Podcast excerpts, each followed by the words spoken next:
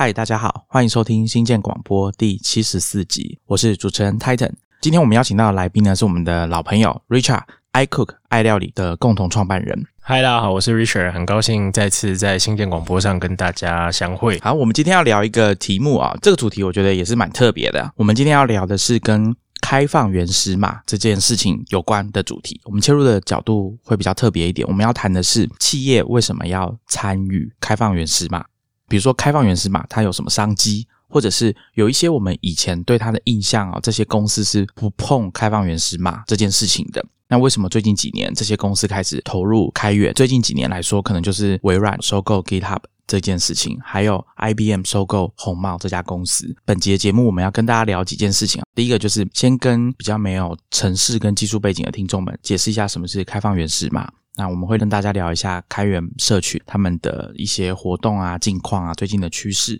那以及就是为什么讲到开源，我们就不太讲到钱，不太讲到商业的这件事情。那为什么其实它是有商机在里面？那这些公司企业他们为什么会想要？投入开源，或者是本来很讨厌开源社群的公司啊，为什么最近这几年他的态度有一些转变等等？这个部分我们会请 Richard 来跟大家聊。这一集节目呢，跟我们的听众有什么关系呢？啊，我想工程师的话呢，当然不用说啊。我想很多，尤其是从事网络业，或者说你是网络公司的工程师，你在使用的技术很多都来自开源社群。我们一般人呢，在使用，比如说你使用的浏览器啊，是 Chrome 或者是 Firefox 或者是 Safari，他们的技术其实底层。也都是开源的，那这些都是日常生活中大家在使用电脑啊，甚至你的手机，比如说像 Android 系统，其实这些东西我们可以讲说它的基础啊，都是来自开源社群的努力。这些软体之所以这么好用，很大一部分的原因，很可能就是因为它有开源的精神在里面。所以听众朋友在听这一集的时候，大家可以去思考，以前大家在用这些产品的时候，你并没有去想过这些问题，说啊，那开源社群跟我有什么关系？因为讲到开源啊，大家就会想到说是一群。骇客啊，是一群 hackers，他们在写程式，把这些他们做出来的东西开放出来，贡献给整个社会、整个社群去使用。但是，好像这样讲跟一般人没有什么关联，但其实不是这样子的。我们是享受他们的成果，所以今天有机会可以多了解这个生态，我觉得也不错。那另外一个就是，当大家在看这些科技新闻的时候，有一部分或者是。如果你真的比较密切关注这些新闻的话，你可能会发现说，最近几年，自从微软表明自己说要拥抱开源这件事情，我们大概可以这样讲啊，就是从这时候开始，越来越多科技公司本来跟开源社群可能走的比较没那么近的公司，都越来越拥抱开源社群。那当然有一部分的企业，尤其是像我们比较熟悉的说，细股的新创公司、网络公司，他们在使用技术，可能从第一天开始，他们就是。跟开源社群关系就很紧密，他们用的技术就是来自开源社群，甚至你可以说整个网际网络，或者是我们在讲的所谓 server 啊伺服器，很大一部分比例都是跟开源的技术有关。好，那我们今天就请 Richard 来跟大家聊一下这件事情，因为他从大概大学时期就已经在参与开源社群了。那我们先从最重要今天要谈的这个主题，我们先跟大家解释什么是原始码，因为讲开源，它全称其实就是开放原始码 （open source）。那什么是原始码？开放原始码又是什么意思？我们先请 Richard 跟大家聊一下。那原始码这三个字哦，那在英文他们叫 source code 嘛。那为什么叫 source？就是因为我们平常写的程式，那它可能会先写一个比较类似像。人类的语言哦，虽然说对于很多不写程式的人，还是会觉得这一点都不像人类的语言。没错，这是天书来着哈。但是呃，其实它相对是用所谓比较高阶、比较抽象化的方式，让我们去编写。那写完的这些所谓的程式码哦，我们称之为原始码。那可能会透过机器的翻译啊，有有些比较专业，我们讲说用编译啊，或是用直译的方式翻译成机器看得懂的语言。所以相对于 source code 程式的语言，电脑看得懂叫 machine code。哦，那所以说有原始码会翻译成 machine code。那你会说，哎，那我如果拿到了所谓的 machine code，呃，就翻译过后的东西，那这算是一种原始码吗？诶，machine code 其实大家如果知道的话，电脑就是零一零一零一嘛，哈。那网络界有一个笑话，就是说，如果你可以直接看得懂 machine code，那所有软体对你来讲都是 open source 啊。但实物上不太可能啊，因为 machine code 其实它非常非常的 low level，low level 到一个可能就是什么零加一、一加二，类似这种就数字搬来搬去的。你说这东西要联想到哇，是一个啊，比如说一个电玩游戏好了，哦，那个其实非常的遥远哦，就是它太低阶了哦，所以这种比较高阶的语言，我们把它写出来的东西叫程式码、原始码。那原始码经过翻译之后，才变成是所谓的机器码。那机器码才是电脑会执行。那一般其实大家拿到的东西都是机器码哦，所以你没有办法把它回推成原始码，因为它那个比例差蛮多的。可能一行程式码、一行原始码可以被编译成数百行的机器码。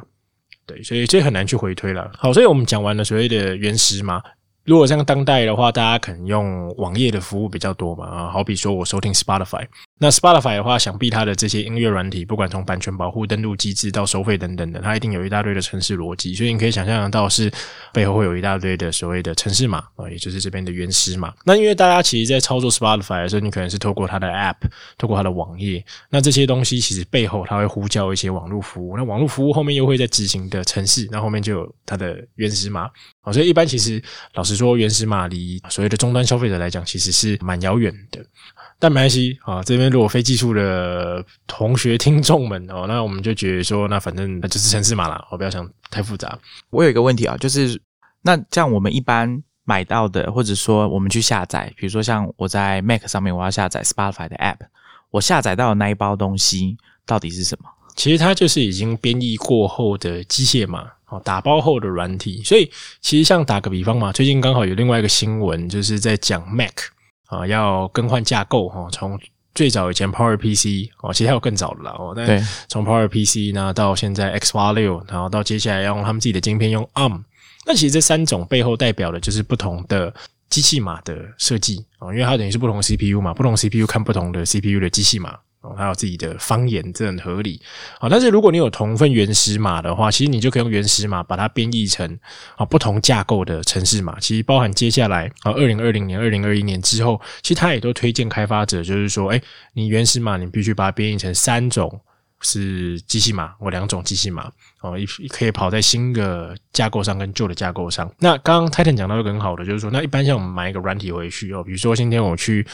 啊，因为三创旁边刚好就是光华商场嘛，我三创自己其实也卖很多软体嘛，那我可能就买了一块游戏软体，或是买了一个 Office 哦，以前传统，那或是买 Windows，那我买这些东西回去之后，我买到的是什么？呃，其实你买到的是机器码，你买不到它原本的原始码。啊，换句话说，有点像是说你买到的是已经调理好的东西哈，用我那爱料理嘛，用料理做比方，其实你买到的是调理包，它是已经可以打开就可以吃了。可是如果你觉得它哎，口味不太对，觉得有些东西想做调整。哎，不好意思，他没给你配方啊，或者用面包来做举例啊，就是已经烘焙好出来的吐司一条哦。那你说哦，我觉得这太甜了，我想要改它的配方，我没办法，他不会给你配方的。相较之下，什么叫做开放原始码？那就是说你拿到的东西可能是从配方开始，从原料开始。那你拿到真的就是一些原始码，那这些原始码你要用，你可能需要把它编译成。就是用吐司的例子来讲，你就要把它烤成一条吐司。那你会说，那不是每个人都可以烤吐司啊？你给我一堆配方怎么办？对，所以的确早期的时候，刚开始啊，一些 hackers 这边讲 hackers 不是讲说那种坏的 hackers，而是说他们对这些技术、对科技啊比较着迷的电脑的爱好者。哦，那他们一开始其实的确真的在所谓的在传递软体的时候，它是传递一包一包的原始码。像我这个年代。的很多早期喜欢玩电脑的软体工程师在台湾哦，其实都会用个很有名的开放原始码，台湾才有的哦，其实就是 BBS，好像 PTT，大家现在都会上 PTT，PTT 其实也是一个 open source 的一个专案，哦，所以还记得那时候在高中的时候，社团就所有人都要做一件事情，就是去抓哦 BBS 的原始码。那把它编译起来，就可以架出一个自己的 BBS 的站。哦，但实物上不太可能说你所有东西就是都这样做。所以，当然在近年来，其实蛮多的开放原始码，其实它也都会做很好的封装。意思就是说，它已经不是就是用原始码的方式去散布了。对，使用者不用自己编译了。对对对，他会直接把编译好的结果给大家下载。对于 M user 来讲，哈，你可能载下来的软体，跟你直接去买一个现成的套装软体，其实都是一样，都是包装好的。甚至有些开放原始码的这个安装的流程也做得很顺畅，你甚至不会知道说它是开放原始码的一个软体。好，那只是说差别在于说，在开放原始码的软体，就是说，如果你想要知道那个配方，甚至你想要对那些配方进行一些修改，那改成我自己想吃的吐司的形状，哦，是 OK 的。但是商业的软体那就不行。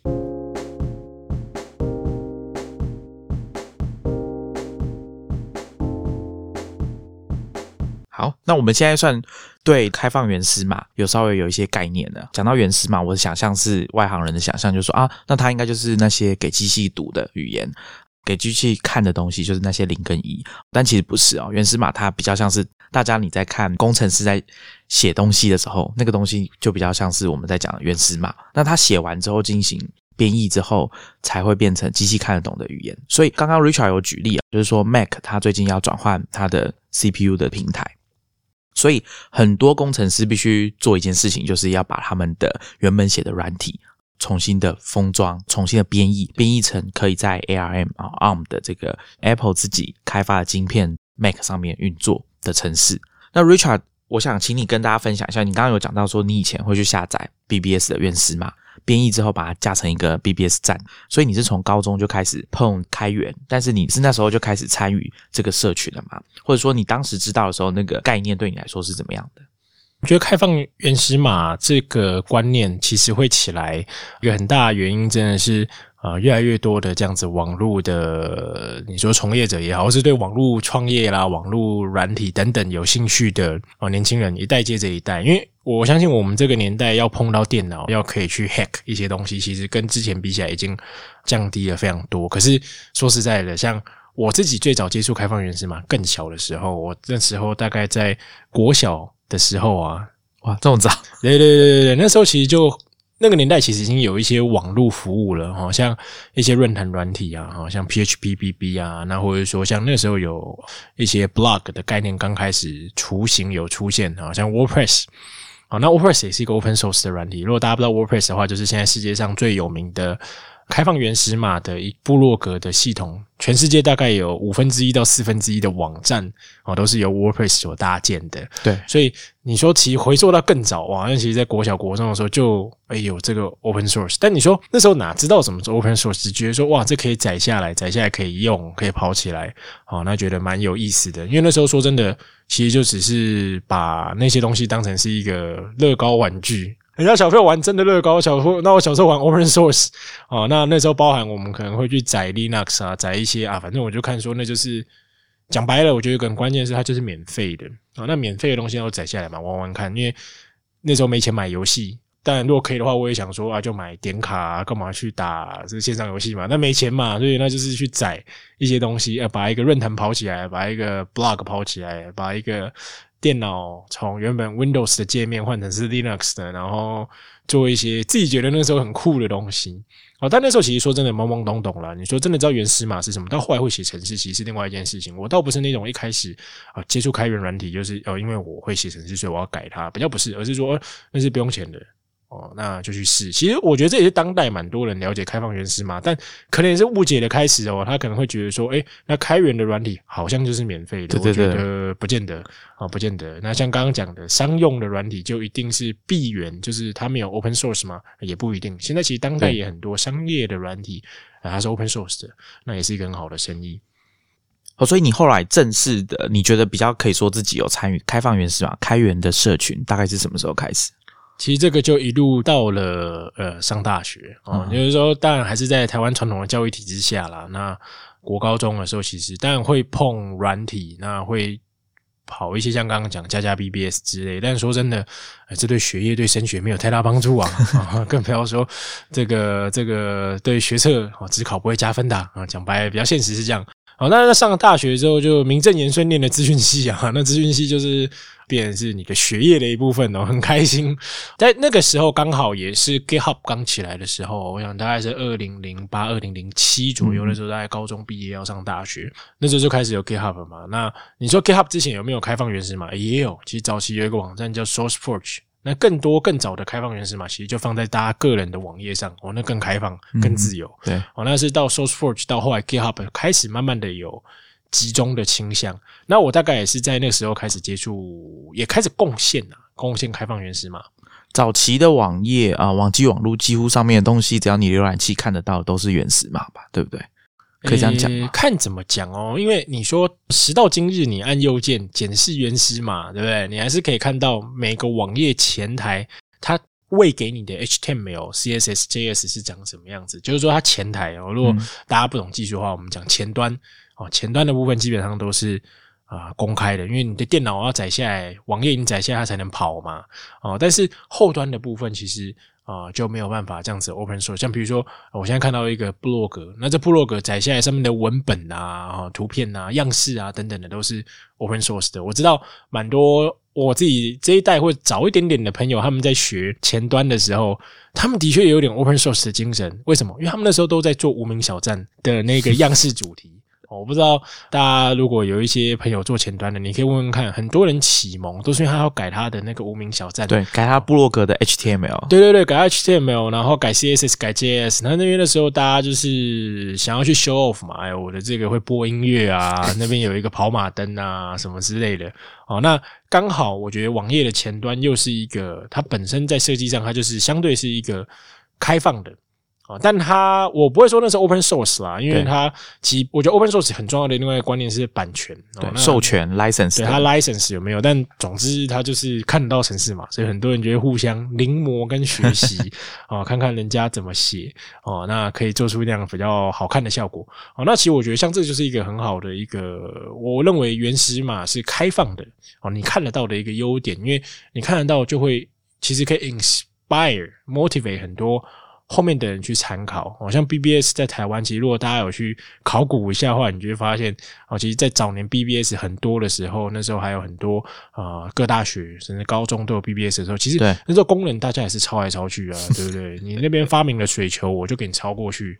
哦，那我觉得这个其实是蛮好的，因为最后大家都会把互相截取好的优点。啊，那最后的那个整个 community 跟这个 open source，包含像 security 也是嘛。如果你这个 open source 的 BBS 有一个 security issue，那另外一边诶看到了，它是不是也可以去修正？甚至说，在当代我看到很多是，诶我这边发现问题了，我自己修好，在我 announce 之前，我先通知大家。嗯，好像。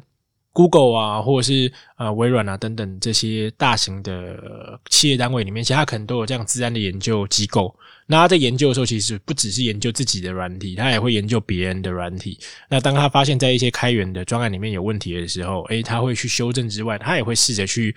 啊，让其他可能有用到这部分呃城市码的其他的开源软体等等的，也让他们知道。那大家一起修正。那其实我觉得这种所谓共创。哦，大家一起贡献的精神，其实是我觉得开源社群蓬勃发展，也是它真的相对产出来的东西会比较 powerful 的原因。那我们回到你刚刚说参与开源社群的话题，你还记得你第一次对开放源码码做贡献是什么时候吗？哇，这个非常早以前，大概在二零零八吧。其实现在 GitHub 有一个功能是那个可以去查你的第一个哦，第一个卡密吗？第一个 pull request 哦，第一个 pull 第一个 pull request 是什么？那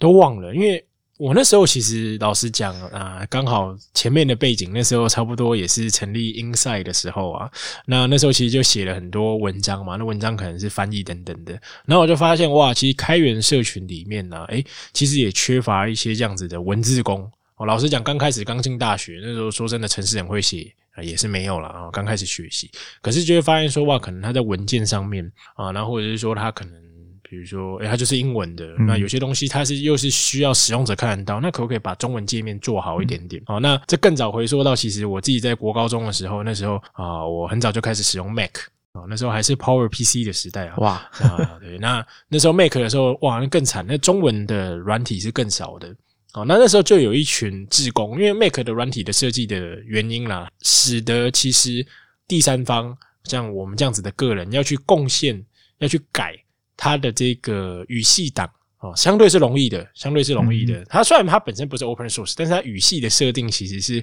开放的，就是说它它的那些什么自串的文字档啊，是你可以很容易可以找到，然后你可以去做翻译的。所以那时候其实认真讲起来，开始有 contribution 哦，有这个贡献的想法，其实大概又可以回溯到啊，我自己还在念中学的时期啊，发现诶，其实一些翻译不会。太复杂嘛？那有界面可以中文化，那这样子大家比较好去用。所以其实我觉得 In the end 就是一开始真的就是说，哦，先从文字开始哦，那慢慢的会写程式，那就更多就是写程式、修 bug 等等的。这边我可以补充一下啊，就是刚刚 Richard 讲到说，其实有一个比较简单的，如果你要贡献开源世界的话，有一个是跟文字有关翻译，比如说像语系这件事情。那我以前在新建广播跟大家提过很多次，有一个 Markdown 的编辑器叫 iWriter，它其实是到了最近两年，它才有中文版、繁体中文版、正体中文版的界面。那它的做法其实就是开放，把它的这个语系的档案放在 GitHub 上面。请大家如果觉得有哪个地方没有翻译的很好哦，因为它可能就是用那种常见的翻译，或者是用机器直接把它翻过来。那大家如果觉得哪边怎么改比较符合我们正体中文的这种使用者的习惯的话，那也都可以直接去上面做一些贡献。然后你就像 Richard 讲的，你就在 GitHub 上面直接发 Pull Request，看看 iWriter 的开发者啊背后的这家 IA 公司他们会不会去做调整。那可能在下一次 App Store 的修改的版本里面，你就会看到你自己贡献的成果。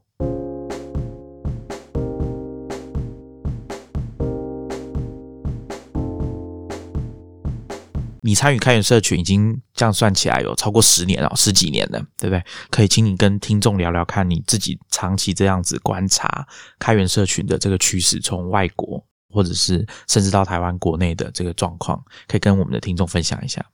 其实我觉得，当然在这十多年当中啊，整个开放原始码的社群蓬勃发展，我觉得很大原因其实跟网络的新创有关哦。那其实像我自己也是嘛，我们自己在创业的过程当中，其实。啊，就是一些哎毛头小子哈。那你说真的，我。要去建构出一个网络服务来讲，我可不可以花钱去买一些商用软体哦？那来做网络服务，买一些很贵的哦资料库服务等等的哦，那来做这些事情当然是可以的哦。可是更多的时候，因为我只是一个小小的 idea，我可能就是一个在宿舍的 project，那我怎么办？我一定就是先拿开源软体来做一些实验。那还是要拉回来啊！我真的不想把开源跟免费画上挂钩，但是免费相对真的是一个低。进入门槛的方式，等下稍后我们会提到为什么更多商业软体系它现在都会使用半开放的模式。对，好，但是的确免费是一个很好的入门的方式。那所以我看到这整个社群开始蓬勃发展。那像刚刚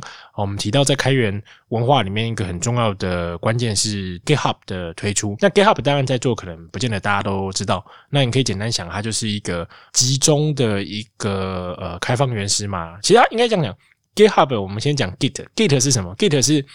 Linux，那 Linux 是什么？Linux 就是一个呃免费的开源作业系统的核心，对不对？的一个核心，那也是当代很多软体的基石。比如说像各位如果用 Android，那 Android 其实就是背上。啊，Linux 的，那你现在在网络上看到的网络服务啊，背后的 server 大概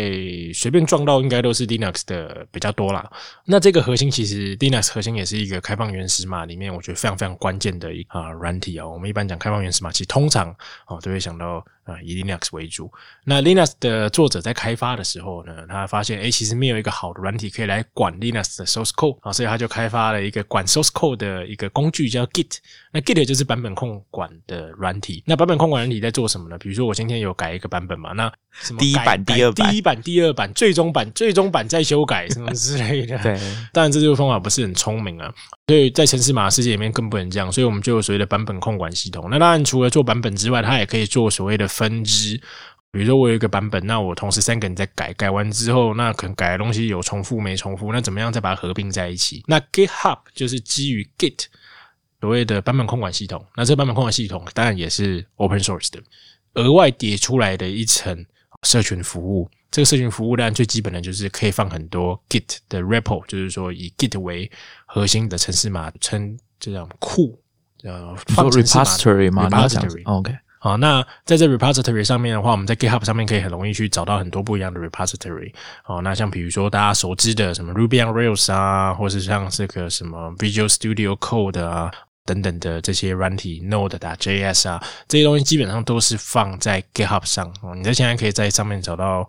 这些开放原始码的软体。那不止可以放开放原始码，像很多公司会用租用它 private 的私人版的方案，然后来放自己公司的不开放的原始码，也是 OK 的。所以我觉得 GitHub 的出现，大概在十多年前的出现，其实也是带动一个蓬勃发展。其实有时候说起来也是蛮令人感到。莞尔跟吊诡，就是说，开放原始码应该是一个开放自由的精神。诶，结果没想到，其实诶，反而比较 work 是当 GitHub 这样子一个集中的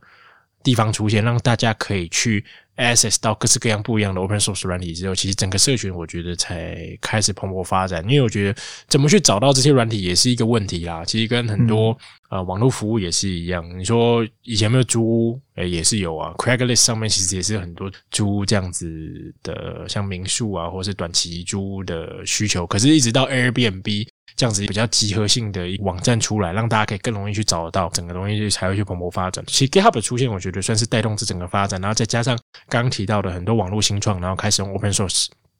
去 build up 他们的 business startup 等等的，觉得这两个是一个蛮重要的关键。对。我觉得 GitHub 可能就是因为他把 Git 这件事情弄得让工程师觉得这是一个很不错的服务，加上它的商业模式很特别，一般人使用 GitHub 是不用付钱的，只要你愿意让你的城市码在上面被大家看得到，可以下载下去做分支啊，人家讲 fork，然后做修改，那可能还可以再放回去看看原本这个 project owner 要不要帮你做 merge，把你的贡献加到城市里面。刚刚玉学好讲到说，另外一个是私人的。方案的话，那它其实就是这些商业公司，或者说你自己不想要让你的城市码被大家看到的话，那你就在 GitHub 上面付费买这个私人的方案，这样你还是可以继续用 GitHub 的服务做版本的控管，还有你们公司内部城市开发的管理，这是他们在被微软收购之前一个很标准的商业的方案。好，那 Richard，你可以跟我们的听众分享一下，说那台湾的开源社群，它现在的这个发展现状怎么样？台湾的话，当然，因为我们刚刚提到说，在国外的话，蓬勃发展其实有几个原因嘛，一个是多 Internet startup，那把这一多网页的服务啊，像这个 Titan 常提到的这个 Basecamp，它的 Ruby on Rails，在 Y Combinator 里面，多数的。新创团队都是使用 Ruby on Rails 作为它的开发的语言啊，在一开始啦，但后面可能会做一些调整啊。那在台湾的话，其实就老实讲，并没有这么多的网络新创哦，跟呃，应该说很多网络新创啊，但是跟国外比的话，这种所谓到 late stage 就比较后期的，不管是新创走到上市，或者是说被并购的啊，新创其实并没有这么多啊。但是台湾有一另外一群啊，我觉得很值得大家去思考，就是说我们有很多这种软硬体整合的。好像我很多同学，他可能毕业之后跑去这个硬体大厂，好像台湾这个双 A 嘛，然后或者是说什么啊，MediaTek 啊等等的，诶，其实他们做的事情很多又跟 Open Source 有关哦，你会吓一跳，说那什么硬体厂做这些 Open Source，那原因是因为啊，像刚刚提到 Linux 啊，它就是一个 Open Source 的软体。那像大家比如说台湾做很多 WiFi 基地台啊，那 WiFi 基地台里面其实也是跑一个 Linux 啊，你在用这 Linux 的时候，会不会遇到一些状况是说哦，它可能啊，有一些功能是不支援的，然后或者说你想要在上面去添增什么功能啊，那不止 Linux，那比如说包含一些网络服务，好像台湾有两家公司做的很好哈，QNAP 跟 Synology 在做这个 NAS，NAS 就是它就是一个像 mini 的电脑，那买回来插上硬碟之后就可以是一台小小的伺服器，那可以在家里面哦来存啊你自己的一些照片备份等等的，那像这样子的 NAS，其基本上一定也都是 B 网。Open source 的哦，从它可能跑 Linux，那到上面可能会有 FTP 服务啊，到可以看网页啊、看图片啊等等的，好，这些东西都是用 Open source 的软体去组装起来的。好，所以其实台湾在企业上面使用 Open source 的状况，哦，可能比大家想象中的还要多非常多。只是说回到开放原始码社群，哦，那老实说，社群呢，其实经历了这十几年，我必须说啊，蛮多前辈们的投入啊，从最早可能有 t o s a k 啊，Coscup。等等的一些，大家可能有听过或没听过，你的一些所谓开放原始码的社群，到啊后来有这样子社群的人，基于开放原始码的精神，做了开源文化基金会啊 OCF，那以及衍生像是把开放原始码的精神拿去开放政府 G 零 B。等等的，那其实蓬勃发展。那到现在，你看有一个很厉害 open source hacker 啊，当我们的数位政委，对啊，唐凤等等的。所以你说开源文化在台湾是不是在这十年中非常流行？我觉得的确是哦。那也孕育出了很多不一样的人才啊。也可以同时看到，就是说在台湾，其实以前社群活动啊，可能。就那几个，那到这几年，其实真的是每天，你大概每个晚上哈，都可以在台北，在甚至不止在台，在南部都可以看得到大型年度的这样子 open source 的分享研讨会。哦，那我觉得算是真的是势力在蓬勃发展。那你也会看到一些企业，比如说像是以 Google 为首，前阵子这个 Eric 上官有来上新建广播。那其实他 Google 在台湾不止在台北，在台中，在甚至在东部等等，都也有 Google 这样子去协助成立的 GDG 的社群。哦，那你说 GDG 是介绍 Google 的产品嘛？其实也不见得，很多这样子的社群，哦，大家也都是用开放原始码的这样子的软体，或是 Google 本身它很多东西也是做成开放原始码的方式去提供。哦，所以我觉得真的是雨后春笋啊，蓬勃发展。那甚至说。啊，另外我也觉得想特别值得一提的是说，我刚刚有提到说，我小时候啊在学开放原始码的时候，其实没有这么多资源，其实就是一些高中社团，然后在社团的时候跟着学长一起学，然后加 BBS 站等等的啊。但是其实当代你会看到国内有一个啊 SICON Student 的这样子的 Conference。啊，是专门也是讲哦，也是在讲开放原始码。那包含它的受众到包含它的工作人员，其实都是有学生。你可以真的是很难想象，就是说以前可能学生营队啊，大家可能大学宿营等等的，但现在其实是有一群学生诶，愿意为了开放原始码，为了城市，为了这些东西，举办可能两天的活动。好，那 CCon 也是在这几年哇，也办了好几年了。对，对，对，对。那所以如果你看现在。假设我重新投胎啊，在 这时候当学生的话，哇，那我可能从高中的时候就有机会接触开放原始码社群，那认识到这些人，所以我觉得在台湾的状况，我觉得也是发展的非常的好呢。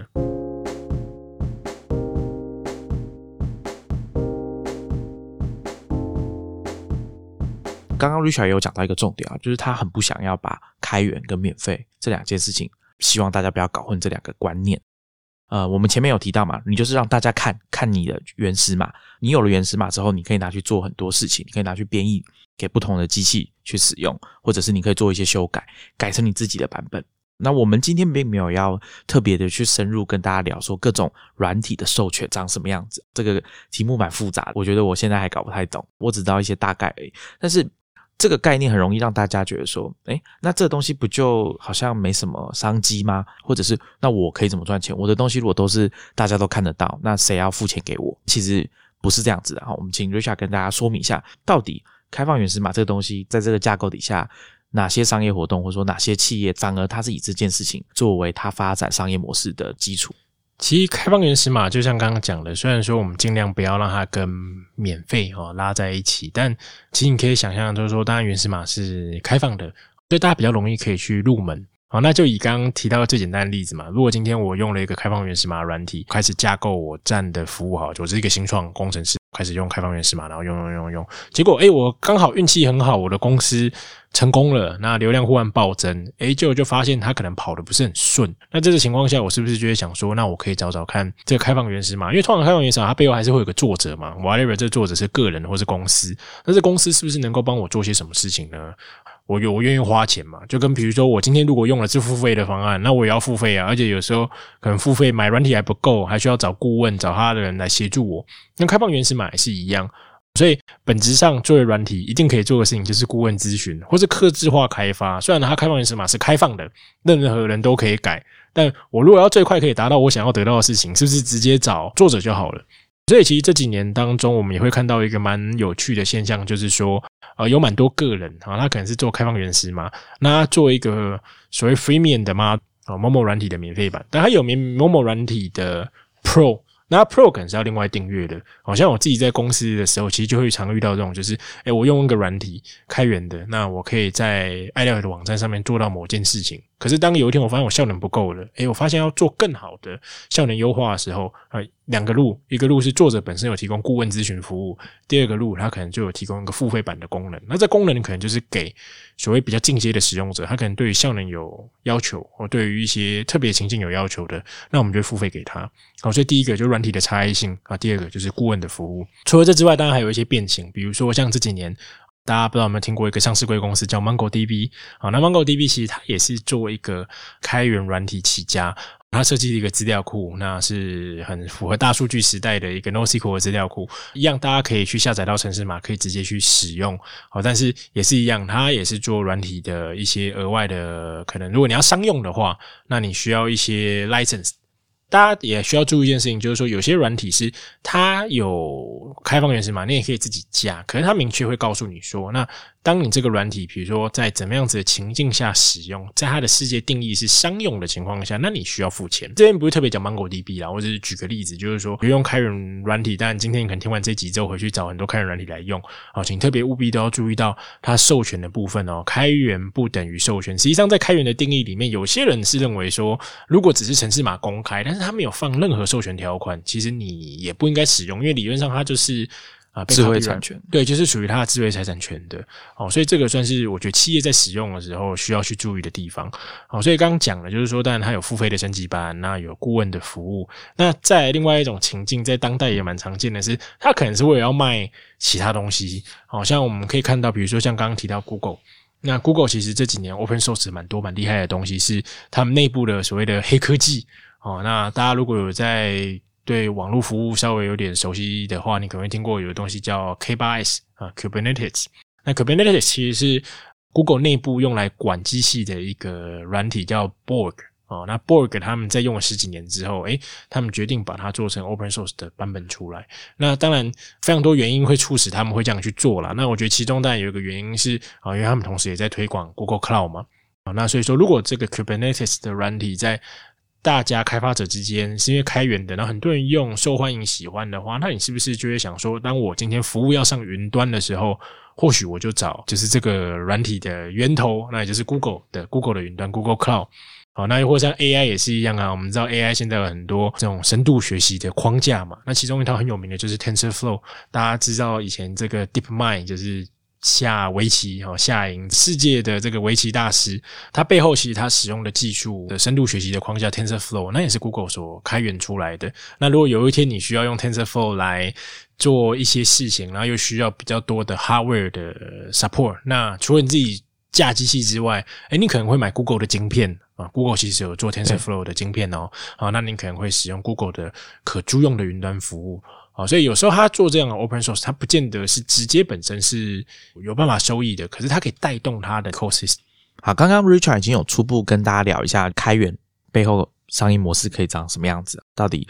什么样的状况下，一些企业或者是个人在使用开源开放源码这个东西的时候，其实它同时可以提供收费的商业服务。刚刚节目比较前面的地方，我提到说有一些企业对开放源码态度在最近几年有一个很大的转变。那我想，当我讲到这个。主题的时候，大家想到的心中第一个跳出来的名字，可能就是微软因为它已经算是一个值得大家去探讨、去研究的案例了。那早年呢，其实微软这家公司从一开始，共同创办人 Bill Gates 创办这家公司开始哦，他跟这种开放的社群之间的关系就比较紧张。这个等一下我可以跟大家分享一个小故事。很多商业公司曾经因为开源这件事情，或者是说跟很多开源社群之间有一些不愉快的交手的经验，很多像 AT&T 告。Unix，或者是我们在讨论的时候，Richard 有提到说，微软好像有告过 Linux Foundation，侵犯到他们的专利等等的。可是微软最近几年啊，大家比较了解它，或者说你比较晚才踏入这个科技圈哦，你对微软的看法哦，可能跟二十年前大家对微软的看法是不一样的。现在他们是非常的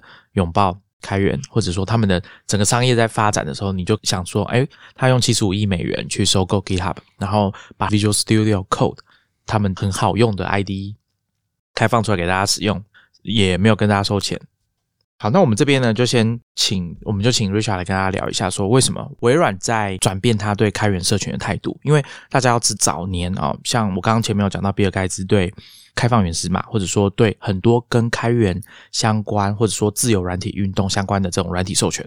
比尔盖茨是非常有意见的。那当然，他讲的是我们不能把这些事情混为一谈。开放原始码跟其他的这种刚刚 Richard 讲到的授权，这是不同的事情，应该要分开来看。但是这家公司它就是有一些对这种 open source 的东西，它就是有一些成见嘛。我记得呃，大家去网络上可能还可以找到说，他们以前的 CEO Steve Ballmer 他曾经就直接讲，他说 open source 的这种软体就是 cancer，就是一种癌症。其实我觉得你要回到当时的时空背景来看呢，其实最早我们那时候在套装软体的时候，其实。不要说是软体嘛，像游戏也是一样。你看以前买个游戏，对，买个《三国志》，哇，一套两千多块钱，要存钱存很久才能够买。那到现在的话，现在手游立刻下载就送 S 级火枪兵嘛，对？所以 对，所以现在当代其实都已经不一样了。现在卖的已经不是一套一套的套装软体，但是如果你回到 Bill Gates 的那个年代，你会想象得到，哇，他的世界里面是哦，我找了一群人很棒的 R&D，开发出很棒的软体，每隔几年那我就出一版新的软体，然后可以卖一笔钱。对，像三国志也是一样嘛，哈，三国志每每隔几年就要出一代新的，那他就可以再赚一笔钱。对，那是一个很传统的方式。其实你会说，当时为什么 Bill Gates 或 Steve Ballmer 会对这些东西这么的厌恶跟讨厌？其实我觉得是其来有之。哦，但是当然时代也在改变啊。那当代的话，其实你会发现更多东西其实是啊走订阅制，走所谓的服务。所以像刚刚提到的，到底微软的这个转变，我觉得我会反过来看，是他以前卖的是所谓的生产力工具的软体。特别是套装软体，你买几套回去，到现在他卖生产力这件事情，那啊，我们刚刚讲的，过去这十年来，其实很多新创，它可能就是用开源软体做的，它就是用 Linux，它就是用 Ruby on Rails，它就是用 PHP，它就是没有用 Windows Server，它就是没有用 ASP 打内。回到是生意的角度，那你要不要做？当多数的这些新的公司，他们可能都用开源的软体来打造他的企业，那你到底是要坚持要用我的语言？我的资料库，我的所有东西，还是说，哎，那我就支援那些，好像比较典型的案例，其实是大家可能知道，在云端服务市场最大的是亚马逊 AWS，可是第二大的其实是 Azure。那 Azure 的微软的 Azure 为什么后来我觉得可以很快速串起的一个原因，我认为也是在这个心态上的转变。好，请大家思考一下，如果今天你是微软，那你做一个云端服务，你会在上面先优先资源。啊，Windows 还是优先支援所谓的开放源码的 Linux，那也不意外。当然，一开始我们大家对于 Azure 想象就是说，那我先支援这个 Windows 嘛。哦，可是慢慢的，其实也发现这样不太行，就是说，其实推不太动，推不太动。因为你说真的有那些大型企业，那它可能本来就是用 Windows 的 solution，那它要上云的情境一定是有。可是更多的人可能他是使用 Open Source 的这些 software。所以其实微软后来它也做一个调整，就是说，那 OK，我也让我的云服务支援更多 Linux。除了这个之外，其实它也做了很多很积极的采用，比如说像刚刚讲到啊，Google 有 Open Source 这个 Kubernetes 服务，其实啊，微软的 Azure 在很早的时候，嗯，既然是 Open Source，那我也来加入啊，Kubernetes 里面其实有很多也是 Azure 的团队去贡献的。那在 Azure 上面也提供了很好的 Kubernetes 的 as a Service 的服务。所以大家积极拥抱的结果，就是说，在 Azure 这样子的微软的云端服务当中，哎，其实用 Linux 的人比用 Windows 的人更多。那用这些什么 Kubernetes 啊，这些所谓我们传统认为是开源的软体，却是 Run。On Azure 上的这样子的情境哦，是比可能他用所谓的传统的可能 Windows Server 哦这样子的来的更多。那我觉得这就是一个很大的改变，因为原因上微软这样做怎么样，他真的赚了更多钱呢？好，所以其实我觉得最终都是市场跟消费者带动着所有人去前进啦。那你说微软刚刚也讲到 Visual Studio 嘛？那 Visual Studio 一套上千上万哦，然后小时候在看哇，Visual Studio 好酷好贵，买不起，对不对？那到现在大家用网页的开发上很多，它可能是写 JavaScript，那 JavaScript 本身就是一个 Open Source 的东西。这种情况下，你说大家要去买一个上万块的 IDE 去编辑 JavaScript，不太合理。对于年轻的开发者，好像我自己都。不算是很年轻啦。那我这个年代，我都觉得我已经不太会去买这些套装软体，就是为了写个程式，还要先花个几千上万，不太可能。那更不要说对于新一代年轻人来讲，他可能都已经觉得说，那写程式这件事情本身就应该是不用钱的啊，就是都 open source 啊，GitHub clone 下来就可以用了。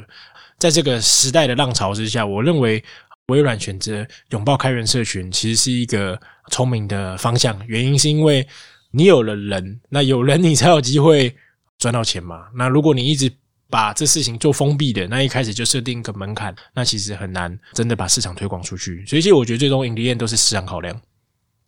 好，那我刚刚有跟大家讲说，我要跟大家分享一个 Bill Gates 以前他对软体的要不要付钱这件事情看法的一个小故事啊。其实一开始啊，Bill Gates 他的公司 Microsoft Micro 跟 Soft 中间还有一杠的时候，他们是在帮。一些硬体厂商接案子，帮他们写软体。那其中一个客户呢，叫做 MITS 叫微仪，微小的微，仪器的仪，微仪，他们有出一台电脑叫 Altair A L T A I R，那他们在帮个人电脑里面写他们的软体。那 MITS 这家公司，他们想到一个方法去推销他们的产品，那是在一九七五年。那他们的想法就是巡回全美的大概六十个比较大的城市，去展览他们的产品。他们后来呢，来到 Palo Alto 哦，就是苹果的这个起源地。那当年呢，当地有一个电脑爱好者的社区，叫做 Homebrew，可能有翻译叫做自制电脑俱乐部，或者是家酿俱乐部，酿酿啤酒的那个酿。讲到 Homebrew 加酿电脑俱乐部，大家可能就会想到说，哦，Steven Wozniak 哈，就是苹果的另外一位共同创办人，在这里开发出他的 Apple One 苹果电脑第一代的这个故事。不过，我今天要跟大家分享，就是当他们把这台电脑 Altair 拿去跟这些个人电脑的爱好者展示给他们看的时候，很有趣的地方就在于，其中有一个人到现在还不知道是谁偷走了，他把微软的那个软体，当年他们写的那个软体叫做 Basic。偷走，或者说把它借走了，然后拿去用高速打孔纸袋的这个机器啊，复制了好几十份给加酿俱乐部的人自己去使用，而且他们的标语就是说你要拿多少就拿多少，但请复制更多再放回来。这件事情呢，让比尔盖茨非常的生气啊。那时候他才不到二十岁，他就写了一封公开信，然后发给各大电脑杂志啊、出版社，他就指责他们说：“你们这样子就严重的侵犯到我们的权利。我们这家公司很小，三个人花了。”一年的时间，日以继夜的这样子写这个软体。那你们今天这样子偷走了我们的软体，请问，如果你们大家都觉得软体不用付钱的话，以后谁要帮你们写这些高品质的软体？大概在三四十年前，电脑的发展一开始可能就是硬体上面的软体，很多都是硬体工程师自己兼着写的。以前都是所谓的综合型的人才，后来呢，才开始有软体业，微软这样子的公司就开始出现。所以当时的气氛啊，并不是因为大家觉得说偷窃有理，而只是说大家普遍的概念就是觉得，哎，软体为什么要付钱？我付钱买了机器之后，应该要直接使用它的软体啊，为什么我要针对软体付钱？他们当时的概念是这样。这件事情其实蛮有趣的，就是我那时候在看的书，哈，是我之前跟大家提过，创新者们在讲这个个人电脑跟网际网络发展的断代史的一本书，大家可以去网络上面找。比尔盖茨当年的公开信，他当时是这样写：他说，我们用掉的这个主机的连线费用，大概相当于四万美元。我们付出这么高的代价，这么高的成本去做的产品，却被你们免费偷去使用，你们觉得这样合理吗？当时开发这个产品，他们要连线回去大型主机去开发 Basic 的城市。书的这个作者啊，就说：，可是比尔盖茨讲的话不全然正确的原因在于，他说他使用这个连线。的时速啊，相当于四万美元。但其实当时他在哈佛大学里面根本就是用了一些手段，免费的在使用这台主机。那他就是不停的创造新的账号、新的密码，然后去免费的连线这个主机。这件事情他在高中的时候就做过了，等于是他经常使用这种方式在使用免费的资源。那时候他在哈佛大学，他用的那台电脑其实是国防部放到哈佛大学里面。那因为当时国防部他们想要比较低调一点去做这件事情。所以，当他们发现比尔盖茨的这个行为的时候，等于也是借用了这种高级的设备以及这个付费的资源啊，据说都是来自美国的纳税人。这件事情，哈佛的校方跟国防部都没有很认真在追究事情，因为他们想要低调一点。所以，书的作者就会觉得说，比尔盖茨这样讲好像也不是很正确啊，因为他一开始在开发这个软体的时候，这个产权到底是谁的？因为他其实是用国防部的电脑跟哈佛大学资源在做这件事情的。可是他把这些东西拿来卖，这是一件事。那第二件事情是，当时这个城市不是被偷走了吗？那开始在这个个人电脑的爱好者之间流传，他们这一方的人就会觉得说，是我们让这个东西快速的散布，导致大家都觉得开始要用你们的东西，让 Basic 变成业界的标准。当时的业界还很小啦，使用的人不太多。这件事情其实跟我们来看，就是说，当这个东西变得够多人在使用的时候，你要让它快速的让大家去。采用的时候，你要有一个方法。那我想用一个很高的定价，应该不是一个让它最快普及市场的方法。这是一个小故事。我在讲这件事情的时候，并没有要说谁是比较对的，谁是比较正确的。我们也不鼓励大家去使用盗版的软体。这个除了很现实的问题，它违法，然后等于是像比尔盖茨讲，然后你在等于在偷东西。另外一个是大家要注意的，可能是你在使用这些来源不明的软体的时候，你也要小心它的安全性。这个是比较实际上对个人使用者来说可能会有问题的地方。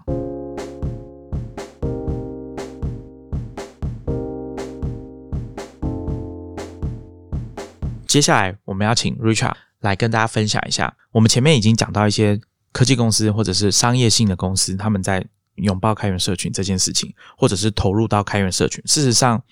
大家可以去看啊，去查说啊，整个 GitHub 的贡献。开源专案的数量，或者是开源专案的贡献程度，其实现在排前几名的公司很多都是大型的商业公司、大型的软体公司，甚至是硬体公司。我记得三星有一段时间也是名列前茅。其实这件事情是已经是算一个常态了吧？那我不知道说，Richard，你的观察说，台湾有没有哪些公司是对开源社群也是很积极的参与，或者是你可不可以跟我们分享一下爱料理在这方面是怎么做的？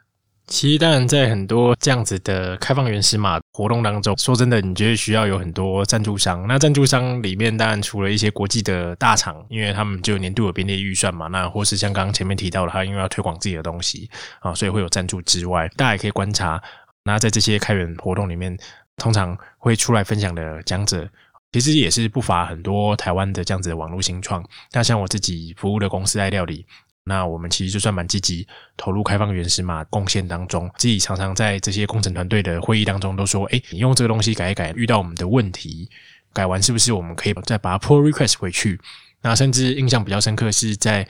几年前的 Ruby on Rails 的一个大型的改版当中，哈，有一个是我们贡献的功能。那你会说，哎，贡献开放原始码会不会很困难？其实啊，也不一定。你会说啊，国外的这些大神怎么可能会没想到？哎，有时候他真的就没想到，或是就是刚好他没有这个使用情境啊。那像以刚刚讲 Ruby on Rails 的案例来说。那时候我们要做的事情是，因为爱料理是一个媒体网站，那我们有上百万的会员，那我们会用 Ruby on Rails 来寄发电子邮件。但这个使用情境其实跟啊 Ruby on Rails 的开发者就是 Basecamp 的使用情境是很不一样的啊，因为 Basecamp 其实是一个生产力的工具嘛，它其实像专案管理系统，所以它怎么样子寄信，它一次寄信就是针对这个可能这间公司几百个人寄一寄，但是它不会像我们这样子，可能会员是上百万，需要对上百万寄一样的信件。所以它在邮件的这一块取的寄送功能上面，其实是不是那么完善的。好，那那时候我们刚好遇到这样子的问题，那我就说，诶，那不然我们就来改改看看有没有机会可以成为 Beyond Rails 的贡献者之一。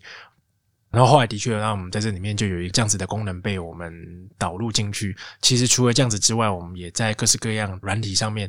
做出了类似的贡献，其实做这些贡献倒不是说哦觉得很棒啊，要怎么样子去帮助社会啊？有时候真的就是自己遇到这个问题，基于一个取之于社群，还之于社群啊，我们会遇到这个问题，别人就会遇到。有时候也是觉得蛮有趣的，因为跟这些开放原始码的社群互动的时候。啊，他们也会吓一跳，发现哎，在台湾有一个这样子的公司在做料理的，居然会有用到我们的 open source software，然后改完之后，哎，还愿意 contribute 回来，然后让更多人可以去使用。好，那在这过程当中，其实真的是也结交到不少朋友，在公司，我会说这些都是有色。远距的有色，用用一些对用开放原始码，哎，有一个澳洲公司，让我们可能陆陆续续公司很多同仁在使用工具的时候，都有把一些 feedback 或是一些程式码在 pull request 回去，觉得是蛮好的。那但以公司的角度来讲啊，像如果你是跟我差不多规模的公司，你可能会想说，那为什么我要贡献开放原始码？那除了刚刚所谓比较道德上面的哈，取之于社群，然后回馈于社群之外呢，啊，另外一块我觉得蛮好的点是说，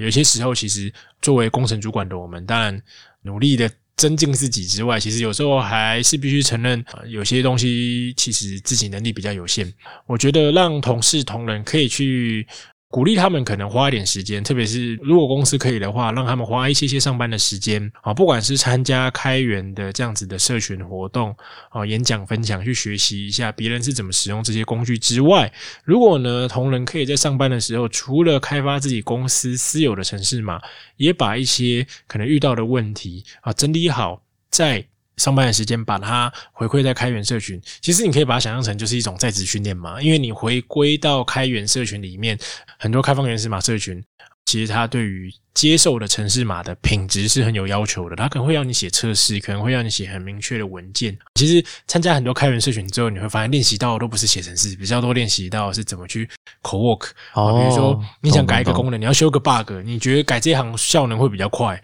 啊，比如像 Ruby on Rails 就很常这样子，常常会有人去想要说，哎，我觉得这样改城市码要跑比较快，这三行变一行比较快。通常 Ruby on Rails 当然会收到一大堆这样子的 pull request，所以他们都有一些 template 跟你讲说你应该怎么去做，做了之后可以去验证说，哎，你这样子改真的比较快。那这也是个过程，在学习，因为可能你的 R D 原本可能单纯就只是觉得说这个语法比较酷、比较快，对，但实际上有没有真的比较快？诶，他在试着贡献的过程当中，他就会学到说，哦，那原来要用什么工具才可以去 benchmark 这个效能是不是比较好的？好，那可能最后他搞了半天，诶，发现其实没有比较好，原本人家写的比较好，但他在过程中也学会了这项工具的使用，那这东西可能是我们平常自己在日常开发当中不会遇到的，更多其实可能很多公司。在写测试这件事情上，并没有那么完善，更不要说测试有那个覆盖率的问题，你可能都不会去注意到这些事情，不知道怎么做。当你的同事有机会去贡献一些比较有上规模、上轨道的专案的时候，哎，这些东西通通都是会被要求的。那我觉得学习怎么样去合作的精神，那他有一天可能就会回来说，哎，那我们公司是不是也可以导入这样子的东西？那我觉得这算是一种在职训练吧。我有时候也会这样想。我觉得这比喻不错，哎，就是在职训练，而且它是借用外部的资源来做这件事情。是是是，所以当然也不是说啊，你就都把人送过去，造成人家困扰啦。这到时候又有一些社群人要骂我，但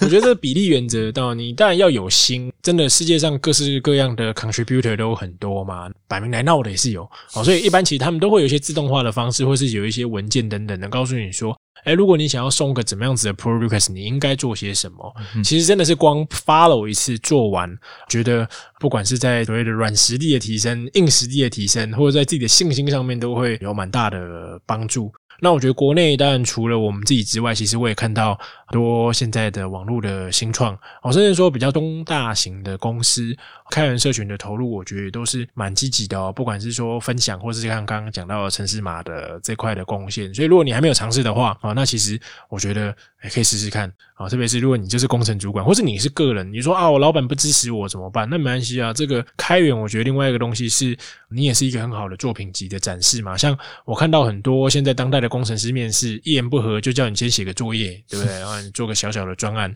啊。可是你反过来讲，写这些作业就是为了这些公司特别去写这个作业。今天你来面试爱料理，爱料理叫你写个作业，那这个作业就是给我看的嘛？啊，那与其你要花时间写这个作业，那为什么你不去多贡献一些开放原始码的东西？啊，如果你都可以修改得了 React 的程式码，帮 React 本体修 bug，那我还会怀疑说你不会写 React 吗？啊，不用嘛，你也就不用写作业。所以我觉得这个其实对于个人来讲是很有帮助的。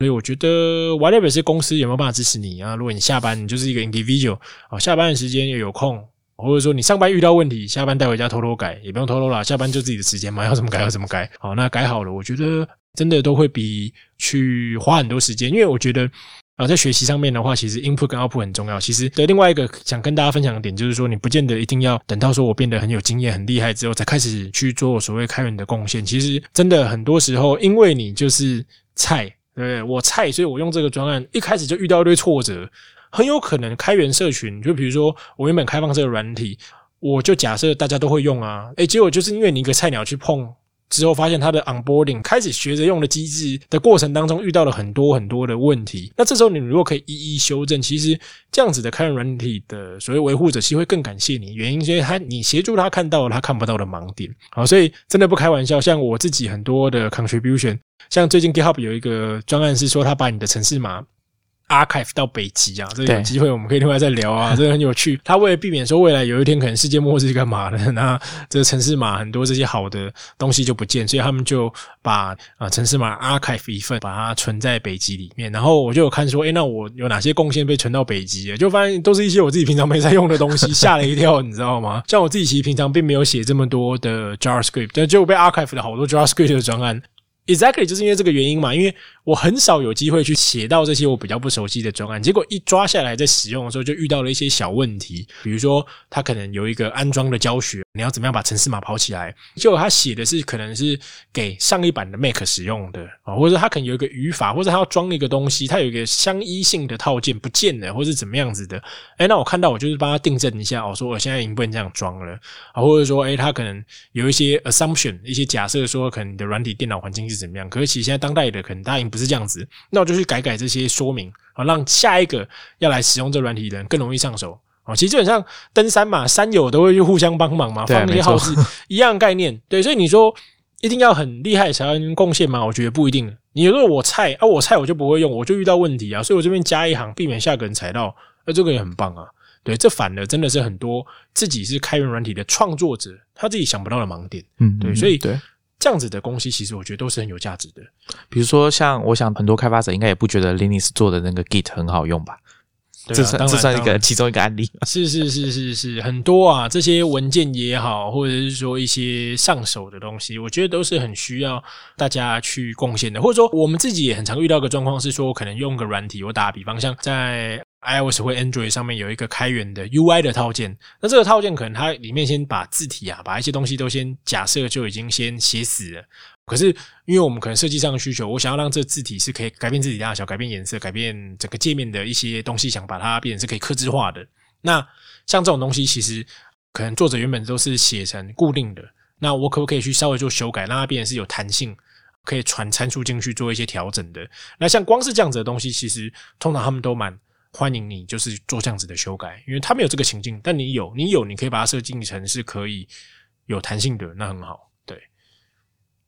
那今天很高兴呢，邀请到 iCook 爱料理的共同创办人 Richard 哈，我们清闲广播的老朋友。今天很谢谢他来跟大家分享他对开源社群以及商业在开放原始码这件事情，他的不管是社群或者是商业上面一些发展的状况。那希望我们的听众呢，大家听完之后有一些可能。比较不会写程式的朋友，或者是你可能想要了解一下写程式到底是什么什么样的一件事情，那也欢迎大家从开源社群去着手，或者是你可以去贡献改一下你的语言。好，可能有一些公司他就把他的语系档就放在 GitHub 上面，那欢迎大家可以去学着怎么改一下 GitHub 官方的教学。我自己感觉啦，应该算不难上手，大家可以去试试看。好，那我们今天就跟大家聊这边，我们下一集见，拜拜，大家拜拜。